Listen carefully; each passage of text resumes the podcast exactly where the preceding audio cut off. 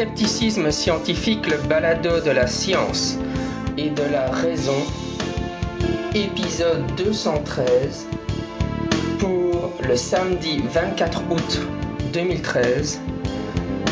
Les expériences de mort imminente sont-elles des faux souvenirs?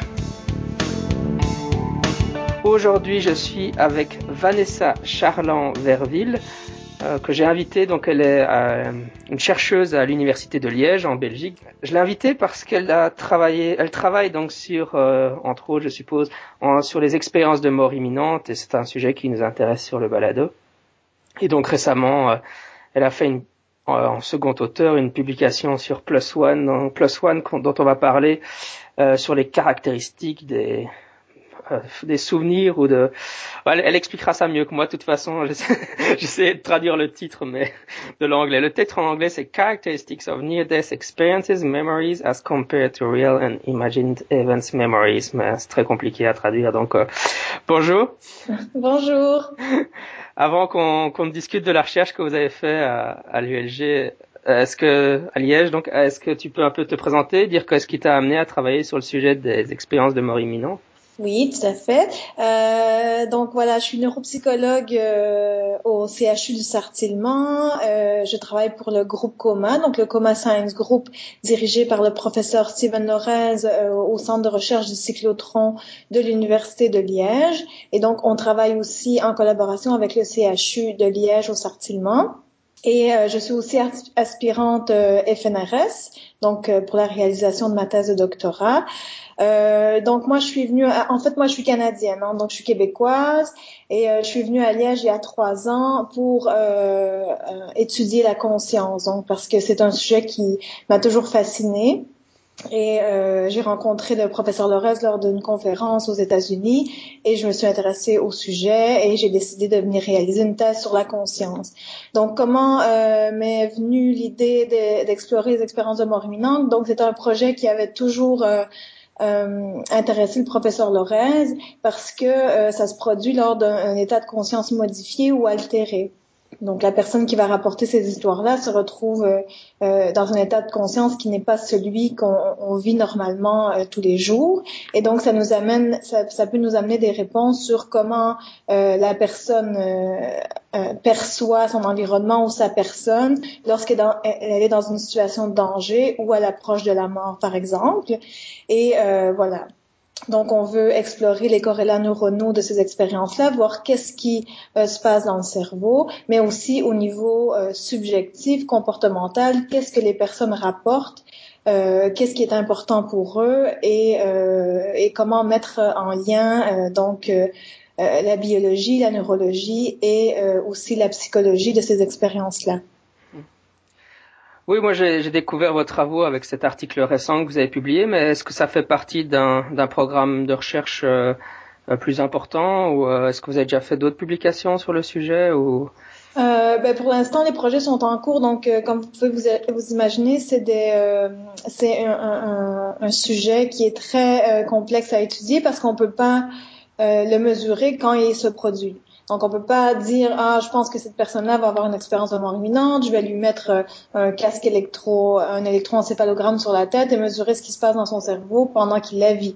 Donc, on voit euh, des personnes après qu'ils ont vécu, donc ils vont rapporter leur expérience et de là, ben, on, fait une série de tests avec des scanners, avec, euh, par exemple, l'imagerie par résonance magnétique fonctionnelle, le PET scan aussi qu'on va utiliser qui mesure la consommation de glucose en certaines aires cérébrales et l'électroencéphalogramme qui comporte des, électrodes qui mesurent l'activité électrique du cortex.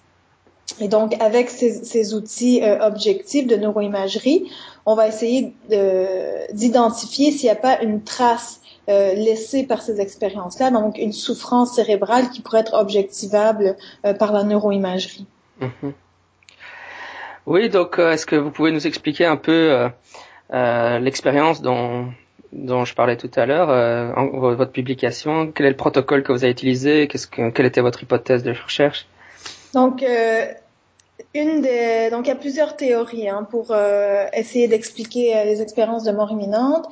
Et euh, dans les théories psychologiques, il y a un certain Johnson en 2001 qui a fait une publication disant que euh, ces expériences-là pourraient être euh, considérées comme des faux souvenirs ou comme des reconstructions de souvenirs qui en, englobent les, les, situations vécues par le sujet lors de l'événement qui a suscité l'expérience de mort imminente. Et de là, le sujet se ferait une histoire et ce serait complètement inventé.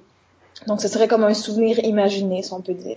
Donc, on s'est intéressé plus euh, précisément à cette question. Est-ce qu'on peut comparer le souvenir d'une expérience de mort imminente avec un souvenir d'événement imaginé? Euh, ce que les gens euh, me racontent quand, ils, quand ils témoignent, c'est que l'expérience est plus réelle que la réalité. Ils me disent qu'ils n'ont jamais vécu une expérience aussi vraie, qui les a autant marqués, même 20, 30, 40 ans après qu'elle se soit produite. Donc voilà, on voulait plus explorer la question. Donc, on, pour cela, on a pris euh, différents groupes de sujets. Donc, on a pris euh, bien sûr des gens euh, qui avaient vécu donc un accident qui impliquait une blessure au cerveau. Donc, il y avait 21 patients qui avaient souffert d'un accident. Donc, de ces patients-là, on avait un groupe de patients qui avaient, qui se rappelaient avoir vécu une expérience de mort imminente et qui en fait avaient vraiment vécu. Donc on, les a euh, évalués à l'aide de l'échelle de Grayson. Donc c'est l'échelle qui permet de dire si une personne a eu une, une expérience qui est assez intense pour dire que c'est une expérience de mort imminente. Et pour ça, il faut avoir un score de 7 et plus sur un total de 32. Donc, il y a 16 items avec un score maximal de 2. Et de là, nous, on prenait les gens qui avaient un score de 7 et plus et on les mettait dans le groupe NDE. Et il y a aussi des patients qui avaient vécu le même type d'accident, mais qui n'avaient pas rapporté euh, d'expérience de mort imminente, mais qui avaient rapporté des souvenirs de leur euh, expérience. Par exemple, souvenir d'entendre les médecins parler ou autres souvenirs. Et on avait aussi euh, des patients qui n'avaient pas de souvenirs du tout de leur, de, de, leur hospitalisation ou des, des, événements entourant l'accident. Finalement, on avait un groupe contrôle de sujets, donc euh, des gens qui n'avaient pas vécu euh, d'expérience de mort imminente ni d'accident euh, que ce soit. Et donc, euh, donc voilà. Donc à eux, on a fait passer un autre questionnaire qui s'appelle le Memory Characteristic Questionnaire et qui euh, qui essaie d'identifier euh, les caractéristiques de souvenirs pour les comparer entre différents types de souvenirs. Donc avant, ce questionnaire-là avait été utilisé dans les années 80 pour euh, étudier la propension aux faux souvenirs euh, à certains sujets. Donc on, on, fabriquait des souvenirs pour des gens et ensuite on leur demandait d'essayer de voir si c'était pour eux vrai ou plutôt un souvenir imaginé. Donc, c'est un questionnaire standardisé qui est, qui, est, qui est, très étudié en psychologie cognitive. Donc, avec ce, ce questionnaire-là, on a étudié donc euh, différents types de souvenirs. Donc, des souvenirs réels récents, des souvenirs réels anciens, par exemple, euh, des souvenirs d'enfance, des souvenirs imaginés réels, euh, pardon, récents, et des souvenirs imaginés anciens. D'accord? Mhm. Avec, bien sûr, le souvenir cible qui était l'expérience de mort imminente. Et ce qu'on s'est rendu compte, en fait, c'est que euh, le souvenir d'expérience de mort imminente, je fais ça en, gros, si vous avez des questions plus précises, euh, vous me les poserez. Donc, ce qu'on s'est rendu compte, c'est que les souvenirs d'expérience de mort imminente sont toujours plus intenses en termes de caractéristiques, surtout en termes de caractéristiques qui font référence à soi et en caractéristiques émotionnelles que tous les autres types de souvenirs, même les, souvenirs réels récents. Et c'est des souvenirs, on demandait aux gens de se rappeler des souvenirs réels qui les avaient vraiment marqués. Par exemple, un accouchement, un mariage, voilà, des, souvenirs qui, étaient émotionnellement euh, saillants pour les personnes. Et donc voilà, donc c'est pour ça que euh, on, se dit, ben, ça va bien avec ce que les gens disent, que c'est plus réel que la réalité, parce qu'en fait, le questionnaire, c'est ce qui nous a révélé. Oui, euh, juste pour voir si j'ai bien compris. Euh, donc pour les sujets que vous aviez étudiés, c'était des, c'était pas généralement pour les expériences de mort imminente, on travaille avec des gens qui ont des attaques cardiaques, mais euh, vous, c'était pas des sujets qui ont eu des attaques cardiaques. Oui, il y avait certains sujets qui avaient eu des, arrêts cardiaques, mais c'était des sujets surtout qui euh, avaient vécu une période de coma. Donc on a on a inclus que euh, des gens qui avaient vécu une, période une période d'inconscience qui était plus d'une journée. Ah oui, d'accord. Et donc, euh, oui, juste des petites questions de précision et puis pour pour les auditeurs aussi. Euh, donc vous, vous, avez parlé un peu de, enfin dans votre dans votre, euh, enfin l'abstract que j'ai sous les yeux, vous parlez des, des souvenirs de coma, mais euh, bon les, les, gens qui écoutent le balado sont sont des gens qui sont intéressés par la science, mais je sais pas s'ils sont au courant euh, de, du fait qu'on peut avoir des souvenirs de coma. Est-ce que vous pouvez en dire un mot peut-être? Ben, Par définition, donc on peut pas, euh, on peut pas parler de, on peut pas dire qu'il est possible de avoir des souvenirs d'une période de coma en tant que telle, parce que le coma implique que la personne n'est pas consciente d'elle-même ou de son environnement et qu'elle n'ouvrira jamais les yeux. Donc, quelqu'un qui est en coma n'est pas conscient. Par contre, il y a des souvenirs qui peuvent se former avant que la personne, donc, euh, la personne a un accident, par exemple, elle peut former des souvenirs avant que son que sa souffrance soit telle qu'elle tombe, elle tombe dans un coma. Et par exemple, quand la, personne émerge de ce coma après quelques jours, il se peut aussi qu'il y ait une formation de souvenirs et que euh, qui se produise quand la personne va émerger de sa période de coma. Donc, euh, donc c'est à ces moments-là qu'on croit que l'expérience de mort imminente aurait lieu, parce que dans une période de coma, par définition, il est impossible de créer des souvenirs en fait, jusqu'à ce qu'on ce qu'on sait maintenant de la littérature scientifique des neurosciences et tout ça, on sait qu'un cerveau en commun ne répond pas. Donc, euh. Et euh, c'est vrai que moi j'ai un peu découvert ça avec votre article. Je, m'intéresse aux, faux souvenirs parce que c'est vrai qu'ils interviennent dans beaucoup de discussions autour du entre guillemets paranormal, mais euh, la littérature a, a établi que les que les souvenirs, les faux souvenirs sont sont moins euh, sont moins saillants que les souvenirs réels ou bien c'est votre expérience que vous, que vous avez fait qui vous avez testé cette hypothèse ben, C'est différent. Nous on, on, on a plus euh, nous on a évalué euh, les souvenirs imaginés comme je vous disais. Donc il y avait deux groupes de souvenirs imaginés réels et anciens. Et des souvenirs imaginés c'est des c'est des buts qu'on s'est fixés, par exemple, ou euh, des objectifs qu'on n'a pas encore réalisés, mais qui sont importants pour nous. Mhm. Donc, le faux souvenir, c'est euh, quand même un mécanisme cognitif qui est différent d'un souvenir imaginé, parce que les, les, gens peuvent y croire dur comme fer que euh, un souvenir, un, un, faux souvenir, pardon, est réel pour eux. Euh, par exemple, dans l'étude de Johnson que, que, je citais des années 80, euh, il faisait croire à des gens qui s'étaient promenés en montgolfière quand ils avaient 5 ans, par exemple. Mhm. Et les gens, après, quand ils leur demandent, ils leur montrent des photos d'eux enfants dans une montgolfière, ils croient vraiment qu'ils ont eu ce souvenir-là. Mais en fait, c'est un souvenir qui a été implanté. C'est un, un, faux souvenir. Mhm. Et donc ça, c'est une question qu'on est en train justement euh, euh, d'observer, parce que là, on a regardé les souvenirs imaginés. Maintenant, on veut regarder, est-ce que les expérienceurs, donc les gens qui ont, qui ont vécu une expérience de, de mort imminente, ont-ils une propension plus forte aux faux souvenirs que des gens qui n'ont pas vécu d'expérience de mort imminente? Mais ça, malheureusement, j'ai pas encore les résultats parce que c'est une étude qui est en cours. Mhm. Parce que, enfin, je sais pas, c'est une question peut-être un peu naïve, mais j'aurais l'impression, enfin, d'après ce que j'ai lu sur le sujet, je me dirais, mais les faux souvenirs, ils sont peut-être moins détaillés, mais, ils auraient peut-être très vivaces quand même, non? Bah, Donc, les faux souvenirs, on ne sait pas parce que, comme je vous dis, on a, on est, on est, on n'a pas encore les résultats. Par contre, les souvenirs imaginés, oui, ils sont beaucoup moins intenses qu'un souvenir réel et ils sont beaucoup moins riches aussi qu'un souvenir réel. Et euh, donc, quand on a comparé avec les, expériences de mort imminente, euh, c'est encore aussi moindre que les expériences de mort imminente. Mm-hmm. Parce que justement, ça manque de structure, euh, il n'y a pas vraiment euh, d'émotions aussi intenses que quand, quand c'est vraiment arrivé et tout ça. Mm-hmm. Tout à fait, ok. Et euh, donc en fait, euh, vos résultats suggèrent que donc que les que les souvenirs de d'expériences de, mort imminente ne sont pas des, des souvenirs fabriqués ou confabulés ou que c'est une expérience euh, entre guillemets réelle mais enfin générée par le cerveau. Euh, c'est bien ça Oui, mais c'est ça. On peut pas dire que c'est un souvenir imaginé. Euh, et donc, on peut pas non plus. Donc, les gens n'aiment pas qu'on dise que c'est une hallucination. Donc, c'est vraiment un, phénomène euh, qui, qui, est difficile à, identifier et à, à trouver une, comment je pourrais dire, à, à, définir en tant que tel, parce que oui, ça, ça ressemble à une, hallucination dans le sens que ça se produit euh, sans que la personne le vive réellement dans la vie. C'est-à-dire que si elle, elle, se dit marcher dans un champ merveilleux et verdoyant, ben, elle n'est pas dans un champ, elle est dans, son, dans sa chambre d'hôpital. Vous voyez ce que je veux dire? Donc, c'est un truc qui se passe vraiment dans la tête de la personne, mais qui est vécu comme réellement vécu. Comme par exemple, quand je rêve la nuit, ben, le matin, je suis consciente d'avoir rêvé et que, voilà, j'ai réellement rêvé.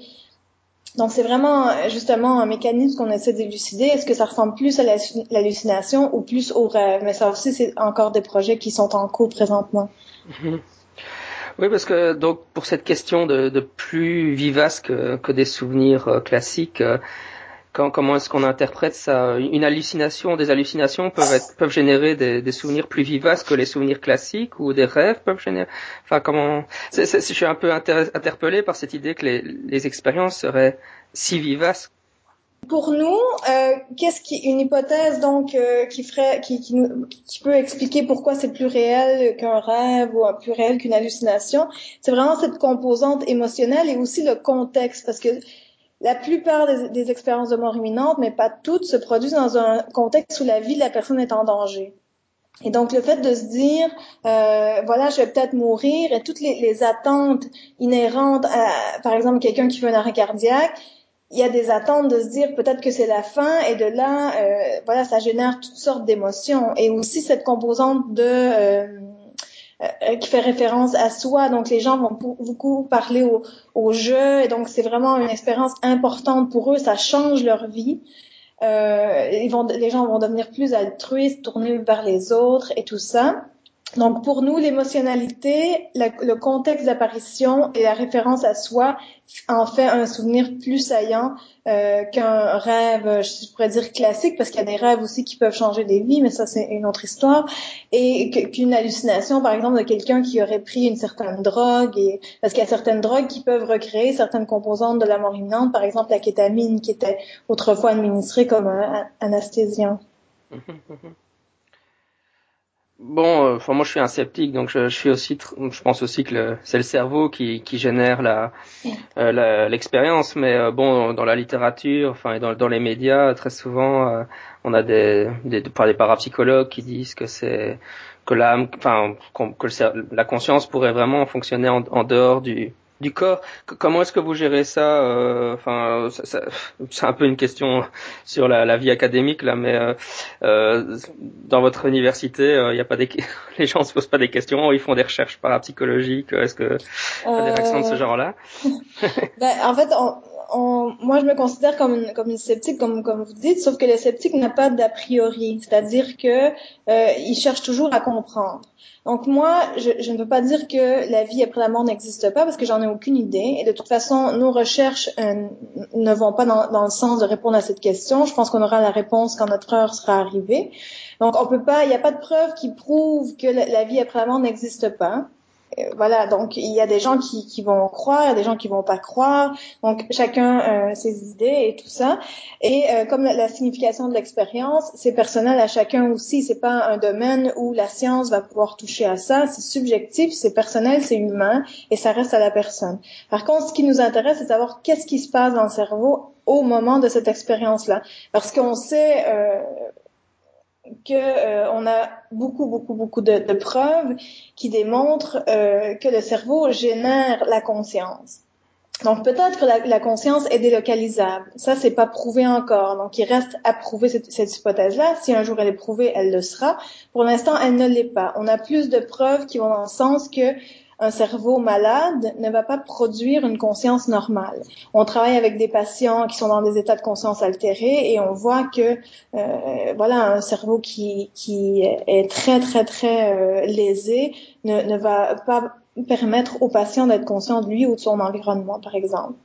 Donc euh, voilà, et, et c'est certain que euh, y a eu beaucoup d'hurluberlus, euh, permettez-moi le terme, qui euh, ont dit n'importe quoi sur ce phénomène-là, et c'est normal parce que tout euh, phénomène humain qui n'a pas d'explication a toujours été entaché de toutes les explications de Dieu et de tout ça. donc voilà, donc chacun a, a sa signification, sauf qu'il faut, je crois, être honnête et être rigoureux. Et, euh, et pour ça, ben, on doit euh, appliquer euh, certaines techniques objectives et ne pas laisser euh, ces idées euh, personnelles venir influencer les résultats.